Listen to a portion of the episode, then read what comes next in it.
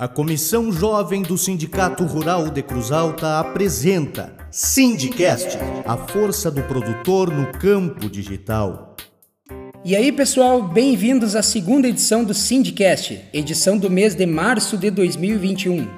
Nesse podcast, iremos fazer uma viagem pela história do agro brasileiro, revivendo os momentos marcantes e as transformações que ocorreram no setor. Meu nome é Fernando Rossato e, junto com o Júnior Quaini, iremos apresentar esse podcast. Fala aí, Júnior! Olá, pessoal. Eu e o Fernando representamos a Comissão Jovem nesta iniciativa do podcast. Sigam a nossa página no Instagram, CJovemSRCA, para ficar por dentro de importantes ações que envolvem o agro e acompanhar o lançamento das novas edições do nosso Sindicast que estão disponíveis nas principais plataformas digitais, como Spotify, Google Podcast e entre outras. Cabe ressaltar que na gravação desse programa estamos obedecendo protocolos de distanciamento e de prevenção contra o coronavírus. Antes de apresentarmos o nosso convidado, vamos ouvir o nosso secretário executivo, Ricardo Montedo, que traz o informativo das atividades do Sindicato Rural. Olá, eu sou Ricardo Montedo, diretor executivo do Sindicato Rural de Cruz Alta. No mês de março, nossa entidade deu a largada da campanha Agro Solidário, cujo objetivo é viabilizar projetos em benefício da comunidade de Cruz Alta e região. Nossa primeira ação foi mobilizar produtores rurais e empresas do agronegócio para arrecadação de fundos, com o objetivo de adquirir equipamentos e insumos a serem utilizados pelo sistema de saúde no combate à pandemia da Covid-19. Após 20 dias de campanha, os recursos arrecadados permitiram a aquisição de quatro respiradores, dos quais três foram destinados ao Hospital São Vicente de Paulo e um para o Hospital Santa Lúcia. Os aparelhos já estão em pleno funcionamento, colaborando para salvar muitas vidas neste difícil momento. A mesma ação possibilitou a compra de 23 mil reais em equipamentos de proteção individual, os chamados EPIs, destinados aos profissionais de saúde da rede pública e a aquisição de 200 metros de tecido para a confecção de lençóis que serão destinados aos pacientes do Hospital São Vicente. O próximo passo da nossa campanha será o lançamento e implantação do projeto Grão Solidário, junto aos armazéns e produtores de nossa região. Sindicato Rural, a força do produtor. Vamos então ao tema de hoje do Sindicast, a história do agro brasileiro. A história da agricultura brasileira se reinventa no período colonial, onde muitas espécies de plantas cultiváveis foram introduzidas no país e aumentaram sua escala de cultivo. Um grande salto foi dado com o advento da mecanização agrícola, que começou a se tornar uma realidade no nosso país na entrada da década de 60. Para discutir todas essas transformações, temos a satisfação de apresentar o nosso convidado desta edição, Silvio Ose. Enquanto produtor rural, economista, técnico agrícola e bacharel em Direito, participou do Clube Amigos da Terra e há mais de duas décadas tem atuado na diretoria do Sindicato Rural. Vivenciou e participou de todos os eventos e transformações da nossa agricultura recente, tornando-se um protagonista e uma voz muito lembrada em nosso setor. Bem-vindo, Silvio Ose. Nós é, efetivamente acompanhamos desde os anos 70, especialmente, a agricultura, o desenvolvimento e os fatos que aconteceram na agricultura, tanto no seu aspecto técnico como no seu aspecto associativista. E o associativismo esteve ah, através do sindicato rural esteve sempre presente e em todo esse período até hoje. Silvio, como estava a agricultura, né? Em, em, que, em que estágio ela se encontrava e também como tu se envolveu nessa situação de, de, de, participar do, do Clube Amigos da Terra, dessas atividades associativistas? Bom, a agricultura, à medida que ela foi tomando corpo como uma atividade comercial, ah, claro, ela começa a ter necessidade de, de se organizar, de se organizar tanto no aspecto técnico como no aspecto comercial e como no aspecto de defesa dos seus interesses. E aí começaram a surgir, na década de 60 já, a, no aspecto comercial, primeiramente, o, as cooperativas. No aspecto a, de defesa dos interesses da categoria, dividindo as associações rurais em cooperativas e a, em sindicatos. Ah, eu ah, comecei a minha, a minha atividade profissional mesmo, terminei o curso técnico agrícola, 1970, 71, e comecei inicialmente trabalhando numa cooperativa e eu já nessa época, já logo em seguida, eu já participava em grupos como dos técnicos agrícolas, sempre estive à frente de, da organização do, da minha classe da, profissional na, criação da Associação de Técnicos Agrícolas, participação da Associação dos Técnicos Agrícolas do Estado do Rio Grande do Sul e até na fundação da Federação Nacional dos Técnicos Agrícolas. Então eu já vinha desde o tempo do colégio, eu sempre participei já de grêmio estudantil, eu sempre tive assim, uma, uma certa vocação à participação, ao associativismo. Em, nos anos final da década de 60, 57, 58, aí começaram a, surgir alguma coisa de fertilizantes, produzia mais trigo do que qualquer outra coisa, trigo e milho. Nas zonas agrícolas coloniais aqui se produzia trigo. Foi quando se criaram as cooperativas grandes, depois se tornaram grandes, as cooperativas tritícolas. Porque a cultura principal era o trigo, não havia, a, não havia soja ainda. Pelo menos a grande maior parte delas levam o nome, né? Sim, era, mas era a cultura que existia. Elas foram fundadas em cima da cultura do trigo. E a soja começou a, a, a, ganhar espaço depois que começou a surgir o calcário. Porque os nossos, as correções de solo, não só de calcário como fósforo, nós tínhamos aqui muita deficiência de fósforo nos nossos solos nativos. Com a entrada, tanto é que a soja começou a ser cultivada no Brasil em Santa Rosa, que foi onde começou a Operação Tatu, foi em Santa Rosa. Nada, nada disso aconteceu por acaso. Uma coisa leva a outra. Isso lá para os anos 68, 69, 70, por aí. Aí começou a soja. E como se deu bem nos solos corrigidos, ela cresceu rapidamente. E como tinha preços muito bons na época, e rapidamente ela se expandiu. A zona de Cruz Alta, aqui em nossa região, ah, foi no início de 1970, 70 ali, que começou realmente a se expandir assim e rapidamente, foi muito rápido. Veio muita gente de fora, ah, especialmente os rossatos, os coaines e ah, os italianos da quarta colônia, é, se estabeleceram aqui, que eram pequenos agricultores lá e vieram para cá e trouxeram aquela, aquele know-how de agricultura e aquela ânsia de. E para contextualizar, Silvio, nós estamos falando ainda de plantio convencional nesse Exatamente, momento. é. E o que, o que foi acontecendo? Ah, lá pelos anos 74, 75, ah, o, o aumento das áreas cultivadas e o aumento de preparo do solo começou a produzir, trazer consigo problemas de conservação de solo. Este solo sendo preparado, como nós temos duas culturas durante o ano, de inverno e verão, duas vezes pelo menos por ano, estes solos eram preparados.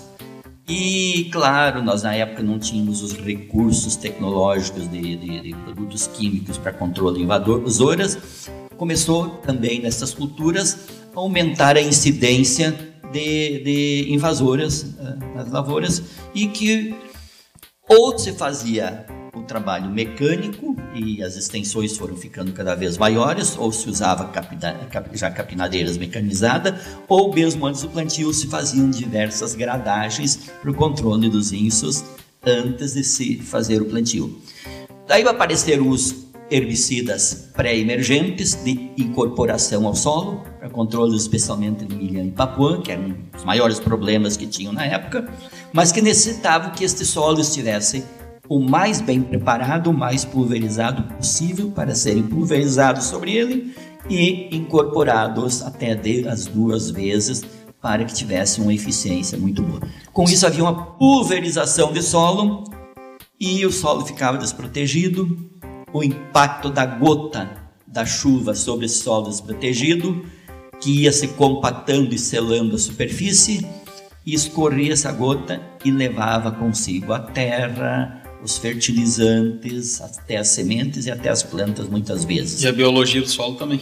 Causando danos às estradas, além das propriedades, às estradas, Aos o assoreamento dos banhados, os rios começaram a, a ficar vermelhos, aquelas sangas que havia peixe naquela, no período anterior desapareceram porque o assoreamento com o solo e muitas vezes até os defensivos, herbicidas, iam para lá também e acabou com esses peixes. Então se criou uma situação, diríamos, quase insustentável de fazer agricultura daquela forma. Você comentou, né, Silvio, da, da capinadeira rotativa, por exemplo, isso já na mecanização, isso já sucedia a capina manual, né? É, chegou um ponto que, que surgiram invenções de todo tipo, porque era desesperadora a situação, precisava se, se fazer um controle dessas invasoras. E lá pelos anos 74 surgiram os primeiros uh, vanguardistas na ideia de plantar sobre a resteva, sobre os restos da cultura anterior. No primeiro momento, como não tinha os plantadores, os semeadoras, né, ah, inclusive se queimava a palha para facilitar o plantio. E os próprios herbicidas ainda estavam começando, né? Exatamente, não existiam os herbicidas para controle, mas talvez o primeiro problema mesmo foi a semeadora. Nossas semeadoras não tinham tecnologia para ah, colocar a semente sobre um solo não preparado. Cortar e a palha, colocar a semente. Nem se pensava. E isso foi até os anos. Aí começaram lá aqui para nós no Rio Grande do Sul, na nossa região aqui de Cruz Alta, eu lembro muito bem, isso eu já acompanhei, eu estava presente já nessa época no processo e, e acompanhei essa formação de, de, de, de as, os primeiros passos do plantio direto. E foram se tentando, fazendo tentativas, a, a pesquisa começou a evoluir também, entrar no processo. Porque também é importante a gente pensar que é um tipo de agricultura que não existia em nenhum outro lugar do mundo, né? Porque nenhum outro lugar precisava desse tipo de plantio, né? Afinal, aqui é um clima tropical, né? Com várias, vários desafios aí que não se existia em outros lugares de clima mais temperado, né? Na verdade, o plantio direto era muito mais do que uma tecnologia, que na verdade nem existia à época. Ela era uma mudança de paradigma. Era uma mudança de completa de conceito de agricultura, porque desde o neolítico a agricultura foi feita com preparo de solo. Então imagina o que passava por muitos técnicos mais antigos, doutorados, mestrados agrônomos em preparo de solo e mecanização agrícola, de um minuto para outro, de um momento para outro, tudo aquilo que eles pregaram e aprenderam e pregaram a vida inteira passava a não ter mais valor. Está ultrapassado. É, estava obsoleto. É uma diferença assim isso é uma mudança. O fabricante de. Imaginem a situação do fabricante de grades que cresceu sua empresa fabricando grades, subsoladores, arados, e de um momento para outro, capinadeiras, rotativas, de um momento para outro, aquilo deixava de existir. E foi mais um momento em Silvio que aquele que fazia o diferente era chamado de louco, né? Sim, a, os primeiros que, que, que, que tentaram fazer um plantio direto ah, foram execrados e, e, muitos desistiram. Mas teve um grupo persistente e no, quando viramos nos anos 1980, ah, todo esse movimento começou a criar corpo. E aqui no Rio Grande do Sul se criaram, começaram em 83, os clubes, os primeiros clubes amigos da terra na época mais capitaneados por uma empresa, com apoio já da Embrapa também, por uma empresa comercial que tinha interesse, que já começava a produzir produtos químicos para uso na dessecação e manejo fazer plantio direto, manejo das coberturas de solo. E essa empresa deu muito apoio e já a Embrapa entrou no processo também em 1987, eu estava à frente com outro grupo de agricultores, técnicos, ah, até já pessoal de empresas, para criarmos o Clube Amigos da Terra, que foi assim uh, o, o, start mesmo do desenvolvimento do plantio direto já com alguma tecnologia. Começaram já nessa época as adaptações dos anos 82, 83, 85, as adaptações de plantadeiras para se O clube canalizava essas tecnologias e, clube, e difundia. Exatamente, canalizou essas tecnologias e numa série infinita de dias de campo, em, assim, ah, nunca visto, acho, na agricultura, foi se difundindo essa tecnologia e eu diria assim hoje, quem sabe até podemos dizer que quase uma lavagem cerebral no sentido positivo e foi, foi uma sinergia né, de vários entes da cadeia pra, em prol da, dessa melhoria de sistema, né, Silvio? Porque a própria indústria, né, principalmente nossa aqui da, do, do Rio Grande do Sul, acompanhou, né, conseguiu fazer essas, desenvolver esses equipamentos, né? junto trazendo a multinacional que trouxe os produtos que podiam ser usados nesse sistema, né? E a própria cabeça do produtor também, né? Ela, ela, ela estava aberta ao ponto de testar essa nova tecnologia. Havia uma necessidade premente naquele momento de que, de que mudanças fossem adotadas. Ninguém, ninguém sabia, em princípio, qual era essa mudança, qual era a forma. A forma é que foi, que foi decidida, vamos dizer assim, conjuntamente. A expertise do agricultor dentro da propriedade, a expertise do industrial dentro da indústria para adequar os equipamentos ao novo sistema e a expertise da indústria química em pesquisar novos produtos e encadear dentro deste processo para contribuir que o sinergismo, a soma de todos esses fatores, fosse levar ao resultado. Eu tento imaginar, Silvia, a, a dificuldade da adaptação nessas máquinas, porque era um sistema completamente novo, não tinha nem de onde copiar. Não tinha de onde copiar, não. Foi tudo novo. Mas nas suas viagens tu não trouxe nenhuma adaptação?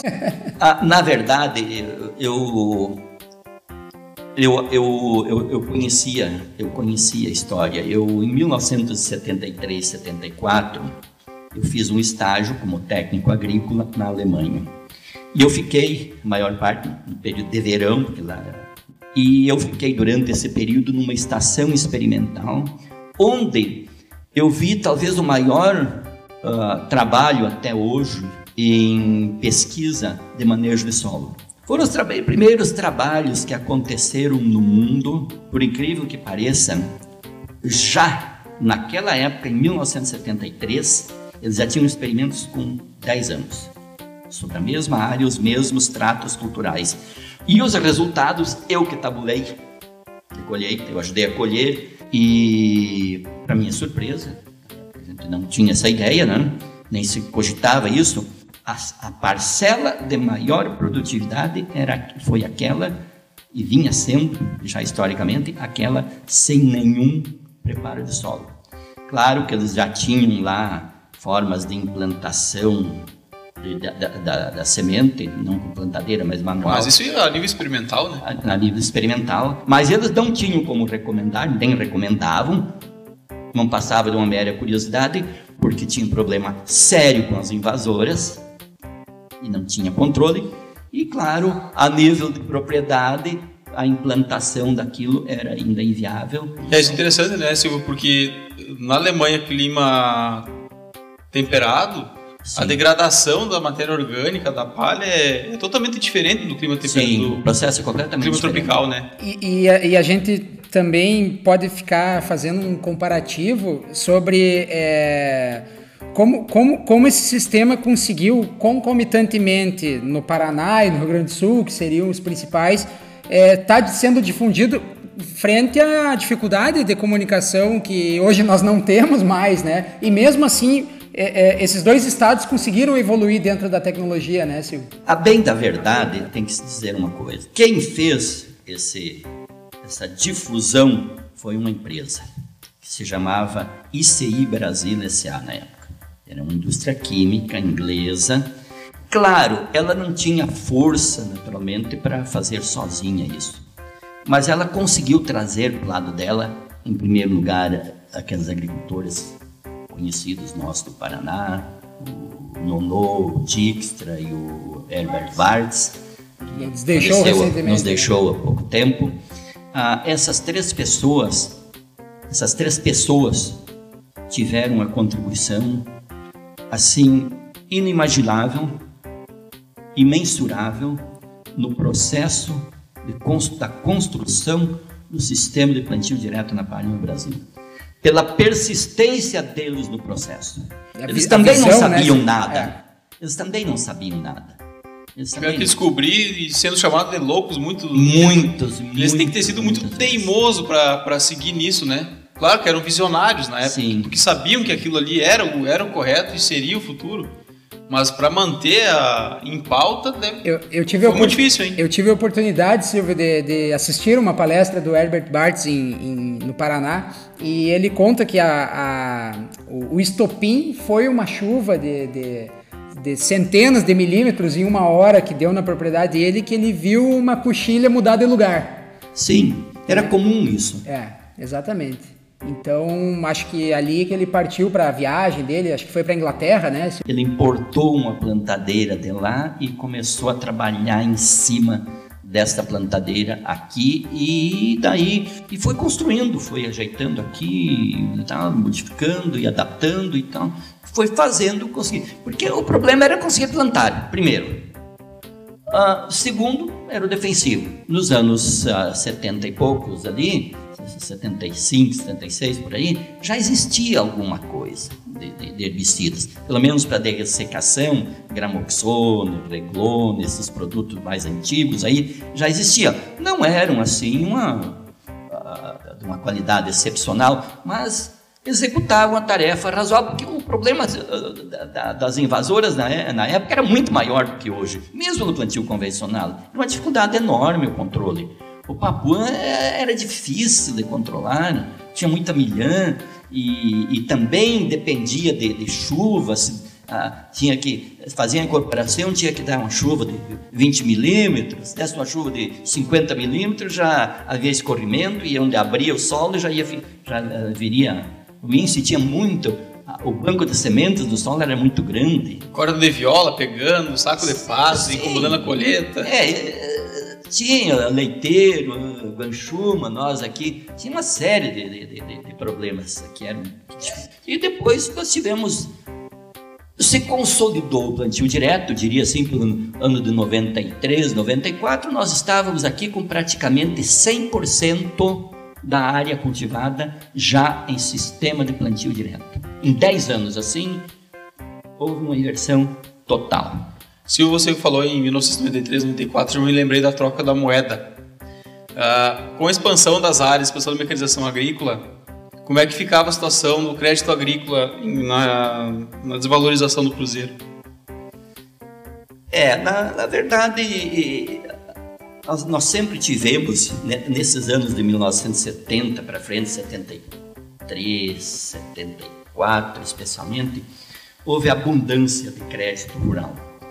E os juros eram, os juros também eram sempre subsidiados na época, havia um, um incentivo e, e, o processo inflacionário começou lá pelos anos 77, 78, que começou a se acelerar o processo inflacionário, mas sempre foi travado com a, com a correção monetária, havia uma correção, uma correção monetária e indexadores que corrigiam tanto as dívidas como as outras coisas. Então, não foi assim um problema mais sério. O problema mais difícil nós tivemos foi nos, nas mudanças em alguns planos, que até hoje se discute a discussão na justiça ainda. Ah, de, de, de já foi nos, na, nos anos 90 aí, que sobrou uma conta razoavelmente grande para o agricultor pagar na, no plano real que até hoje muitas ações ainda continuam na justiça, ah, dívidas que se formaram, de valores que, que ficaram descasados do valor dos produtos com os valores dos créditos financeiros, dos débitos financeiros. Então isso foi um problema muito sério. E aí, nessa época, o sindicato foi assim quem, quem, quem mais brigaram, foi aí pra, muitas vezes nós fomos a Brasília, fizemos caminhonaços, tratoraços e diversos movimentos em 94, 95, 96 aí que Nós tivemos também, nesse, nesse inteirinho aí, logo depois dessa questão das dívidas, dos endividamentos, desse casamento das, das dívidas com os preços, nós tivemos o outro movimento muito grande, que foi a entrada, a liberação dos transgênicos. A gente tem até anotado aqui que a gente ia avançar nessa. É, já estamos chegando. Avançar na timeline, entrar nos anos 2000. É, entramos nos anos 2000 brigando. Então, pessoal, ficaram curiosos sobre a briga pelos transgênicos? Não percam a próxima edição do podcast, onde o Silvio vai contar essa e outras histórias da agricultura deste século. Muito obrigado e até a continuação desse bate-papo na próxima edição do Syndicast.